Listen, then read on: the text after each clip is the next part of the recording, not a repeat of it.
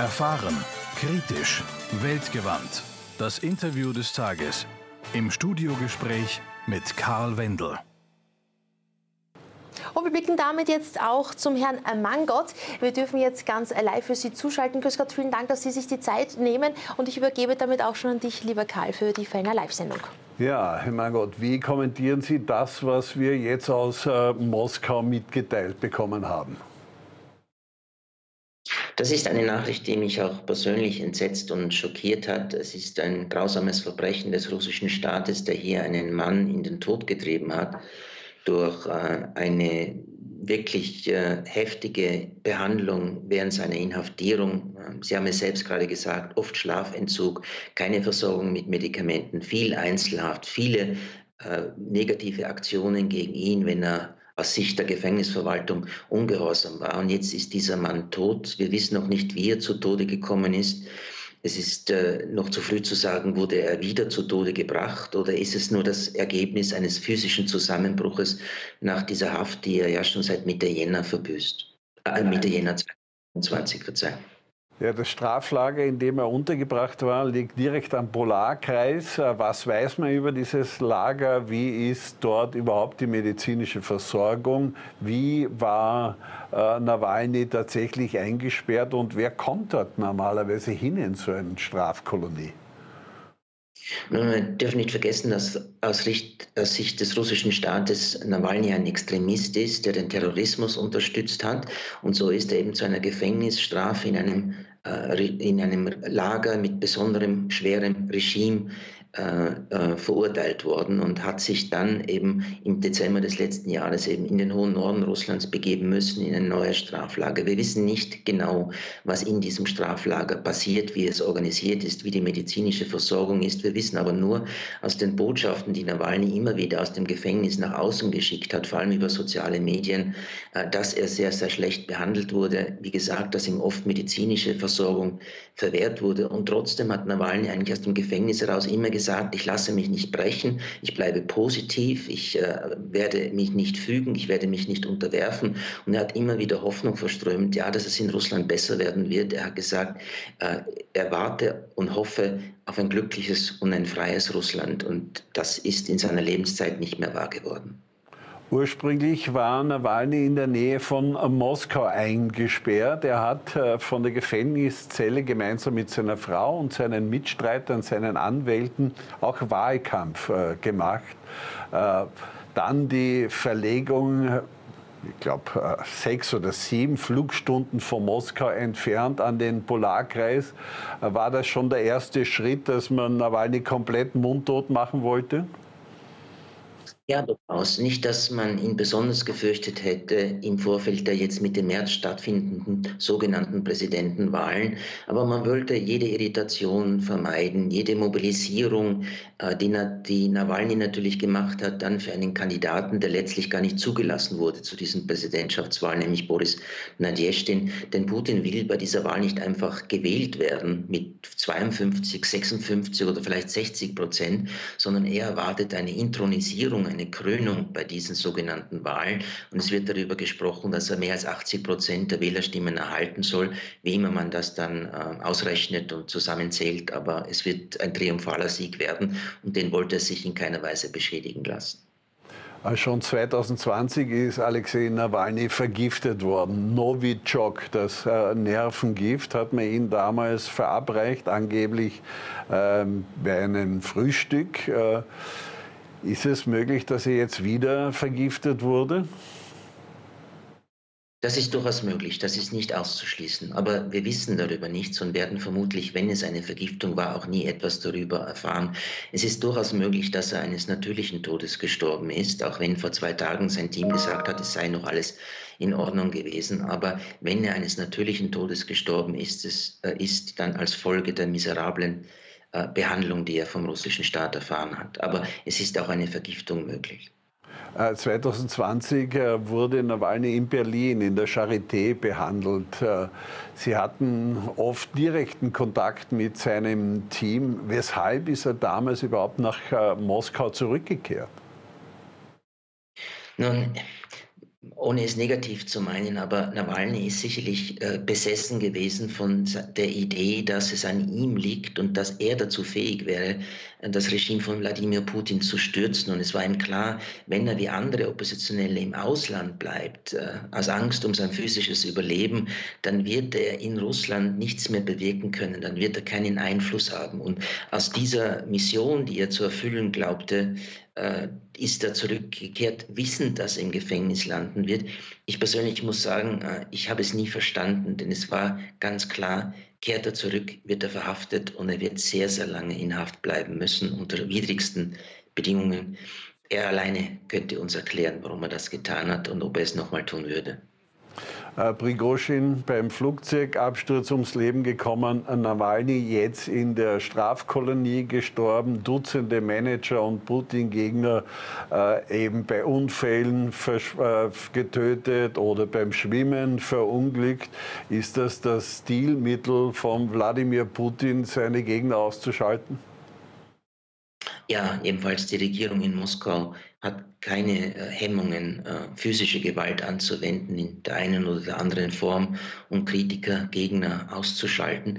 Es ist das ein autoritäres, repressives Regime, es ist das ein verbrecherisches Regime, wie sich jetzt eben wieder gezeigt hat. Und ähm, da ist eben niemand wirklich sicher. Und die, es wird sicherlich Proteste geben angesichts des Todes oder kleine Demonstrationen. Aber auch hier wird der russische Staat wieder mit aller Gewalt versuchen, diese Demonstrationen aufzulösen, wird Leute einsperren, wird sie vor Gericht bringen. Äh, Leute werden den Arbeitsplatz verlieren oder den Studienplatz verlieren. Also diese Regierung ist zu allem bereit und das hat sie heute schrecklich dokumentiert. Sie haben das vorhin eben erwähnt, in einem Monat wählt Russland. Äh, Putin gilt als äh, sicherer Sieger. Gibt es eigentlich eine Person äh, in Russland, die jetzt als Oppositionschef bezeichnet werden könnte? Wen gibt es da überhaupt noch? Nein, den gibt es wirklich nicht mehr. Es war schon vor dem Krieg gegen die Ukraine so, dass äh, Putin versucht hat, alle personellen und institutionellen Grundlagen der liberalen Opposition auszuschalten. Es ist ja nicht nur Alexei Nawalny in Haft gewesen, sondern auch Wladimir Karamursa oder Ilya Yashin, Andrei Pivovarov und nur einige andere Personen der liberalen Opposition zu nennen. Und viele sind ins Exil gegangen, sind geflüchtet aus Angst um ihre physische Sicherheit. Parteien wurden verboten, regierungskritische Medien, Radiostationen, Fernsehstationen wurden verboten. Also es ist fast keine Infrastruktur mehr da, um äh, liberale Oppositionsarbeit zu machen. Und es gibt jetzt vor allem keine Figur, die anerkannt werden würde als Anführer einer Front gegen die Putin-Regierung. Also Putin hat es tatsächlich geschafft, die liberale Opposition völlig auszuschalten und das, was sich sonst noch Opposition nennt, eigentlich äh, zu einer zahmen Opposition umzuformen, wie es die Kommunisten sind oder die rechten Nationalisten. Was war eigentlich das Faszinierendste an Alexei Nawalny, an seiner Arbeit gegen das Regime? Nun, Nawalny selber ist eine umstrittene Persönlichkeit. Er hat auch Ansichten vertreten, die äh, im rechten Milieu angesiedelt waren, von denen er sich nie distanziert hat, für die er sich nie entschuldigt hat. Aber er war gleichzeitig eben auch ein sehr tapferer, mutiger Mann, der gegen Korruption aufgetreten ist, Korruption aufgedeckt hat und dafür immer ein Millionenpublikum auf seinem YouTube-Kanal gefunden hat. Er war derjenige in der Opposition, der am besten kommunizieren konnte mit den Menschen in Russland, die gegen diese Regierung eingestellt wird, sind. Er ist derjenige gewesen, der der charismatischste Oppositionspolitiker war. Er war noch nie der Oppositionsführer und das ist auch gewissermaßen die Tragik der liberalen Opposition in Russland, dass sie immer zersplittert blieb, fragmentiert blieb. Da gab es so viele persönliche Rivalitäten und Eitelkeiten. Jeder wollte der Anführer der Opposition sein. Und so war Nawalny eben auch in der liberalen Opposition nicht unumstritten. Aber man muss sagen, er war zwar nicht der Führer der Opposition, aber sicherlich das charismatischste und sicherlich äh, äh effektivste Gesicht dieser Opposition. Welche Auswirkungen hat jetzt der Tod eigentlich auf den Wahlkampf, wenn man das überhaupt so nennen kann, äh, in äh, Russland? Schon jetzt hieß es, dass viele nicht mehr so überzeugt sind von der Arbeit von Putin. Gibt es eine Auswirkung auf die Wahl oder ist das ohnehin wurscht? Es ist davon auszugehen, dass die staatlichen elektronischen Medien darüber nicht viel oder vielleicht auch gar nichts berichten werden. Das heißt, viele Menschen nicht erfahren werden, was jetzt passiert ist oder jetzt jedenfalls nicht schnell erfahren äh, werden. Man versucht ihn totzuschweigen. Sichtbar wird das nur mit, äh, an den Protesten, die ich schon erwarte, aber das werden überschaubare Proteste sein. Auf den Wahlkampf, der eben kein Wahlkampf ist, sondern eine orchestrierte Kampagne, wird das keinen direkten Einfluss haben. Diejenigen, die gegen Putin waren, die sind es jetzt natürlich erst recht. Es werden einige dazukommen, aber sie haben gar keine Möglichkeit, ihrem Protest Ausdruck zu verleihen, weil die anderen drei Kandidaten, die hier antreten bei den Präsidentenwahlen, sind eben keine Oppositionspolitiker. Äh, sie sind keine wirklichen Gegner Putins, auch wenn sie sich immer wieder als Opposition darzustellen versuchen. Das Parlament ist gleichgeschaltet, das Parteiensystem ist gleichgeschaltet. Also es gibt keinen Raum mehr, keinen Freiraum mehr für die Artikulation und Organisation von liberaler Opposition. Ja, aber nicht nur innerhalb Russlands äh, werden Kritiker ausgeschaltet. Ich erinnere nur, Alexander Litvinenko, ein Kreml-Gegner, ist in London vergiftet worden und jetzt wurde bekannt, dass es eine sogenannte Fahndungsliste äh, gibt, wo eben auch äh, 386 EU-Politiker, Journalisten, Aktivisten äh, draufstehen, vielleicht auch Sie, Herr Mangot, ich weiß es momentan nicht. Was sagen Sie zu dieser Fahndungsliste, wo auch die Regierungschefin von Estland draufsteht, ein FDP-Politiker aus Deutschland und auch drei Österreicher?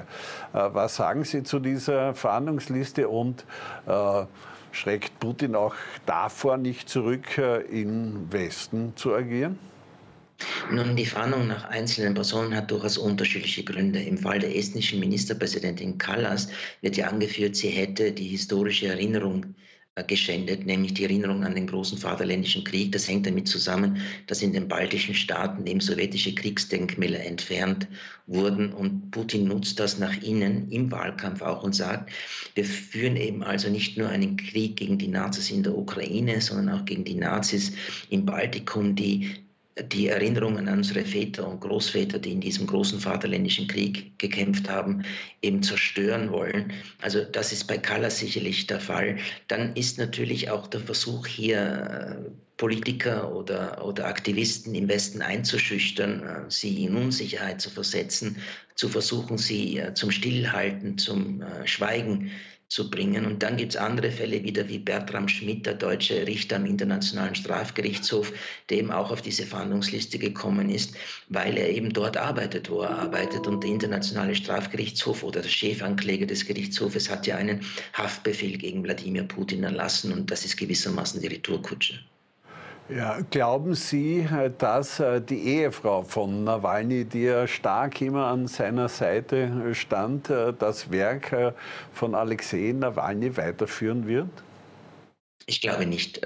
Sie war zwar eine große Stütze für ihn, auch eine sehr tapfere Frau, aber sie ist keine Politikerin, die das machen könnte. Vielleicht irgendwann einmal seine Tochter, das könnte sein, aber jeder, der von außen, außerhalb Russlands, äh, Opposition gegen die Regierung in Moskau ausübt, hat einfach nicht den Einfluss innerhalb des Landes, um wirklich wirksam Protest organisieren zu können. Wer im Ausland bleibt, und das wusste damals eben auch Nawalny, wird in Russland nicht mehr viel bewirken können.